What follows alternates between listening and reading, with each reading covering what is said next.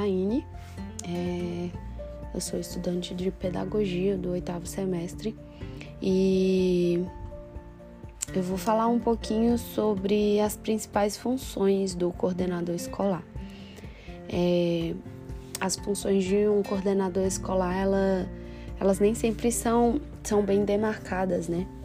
E por conta disso, o coordenador ele acaba fazendo o trabalho que poderia ser delegado para muitas outras pessoas e acaba acumulando algumas tarefas e, consequentemente, não exerce as suas principais funções, né? Com, com a excelência que deveria e que gostaria. Na escola, o, o coordenador é um profissional dinâmico, né? Que orienta um trabalho coletivo. E, além disso, ele também ele tem o poder de fazer a conexão entre todos os indivíduos envolvidos no, no meio educacional. E, e é importante ressaltar que o coordenador ele é o profissional que aponta alternativas. Então ele reúne ideias, ele alavanca recursos e, e ele também sugere modos para renovar e muitas vezes inovar a prática escolar, né? É, a, melhor, a melhoria das ações pedagógicas né, dentro de sala de aula é, dependem da ação efetiva do, do coordenador. Sendo assim, muitas pessoas ainda acreditam que a escola se resume em professores e alunos somente, né? deixando de atribuir a importância merecida também a outros, a outros papéis né? fundamentais no, no funcionamento da escola, né? como a direção, a coordenação, por exemplo. É, a propósito, a parceria entre essas profissões, né, entre esses profissionais é essencial para que haja um, um acúmulo de afazeres para todos, né, para ambos. É, sendo assim, é, existem algumas principais funções né, do coordenador é, escolar. E eu achei um artigo que, que fala um pouco sobre, sobre essas funções, né? E até a, a década de, de 90, muitos coordenadores eram vistos como fiscais. Eles vigiavam, que eles vigiavam os professores e controlavam as suas ações. Porém, com, com a lei né, da diretrizes e bases da, da educação nacional, que foi decretada em 1996, essa concepção ficou para trás e deu um espaço para outras competências mais relevantes, né, como o auxílio direto aos professores na sua prática escolar e o estreitamento na relação entre a família e a escola. Então, é, dessa forma, as atribuições de um coordenador passaram a ser focadas na rotina pedagógica das instituições de ensino.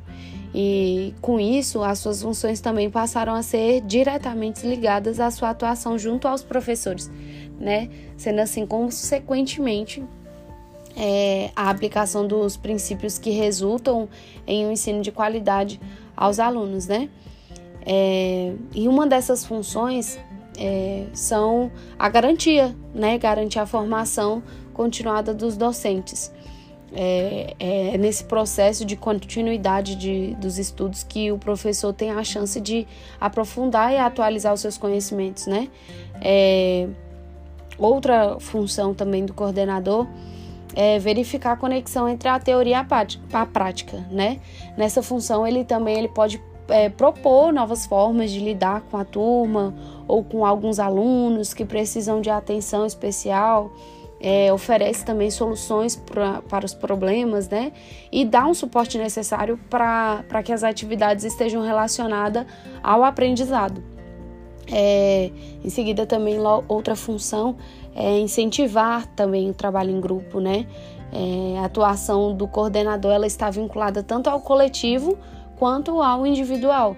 Né? Então, por isso ele tem um papel de articular as ideias, né? Logo, se o professor de português, por exemplo, tem uma ideia que na visão do coordenador pode ser utilizada por todos os outros docentes, ele provavelmente vai compartilhar essa ideia é, no instituto, né? E de agregar de alguma forma a prática do grupo.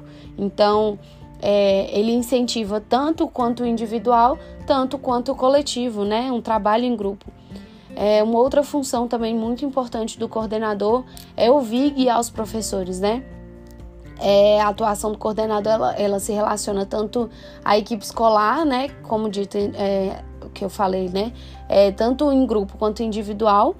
E, e, isso significa que é uma função do, do coordenador ouvir, né, e guiar também os professores, né, porque querendo ou não, os professores, os alunos têm uma segurança maior é, é, num, num, em um coordenador, né, e para isso, ele traça algumas estratégias, algumas ações é, focadas né, na melhoria do processo de ensino-aprendizado, é, no desenvolvimento do conhecimento e no estreitamento, muitas vezes, das relações interpessoais. É, uma outra também função muito importante é, do coordenador é garantir a boa comunicação, né? O coordenador também ele está na escola para garantir uma boa, uma boa comunicação entre a direção e os educadores, né?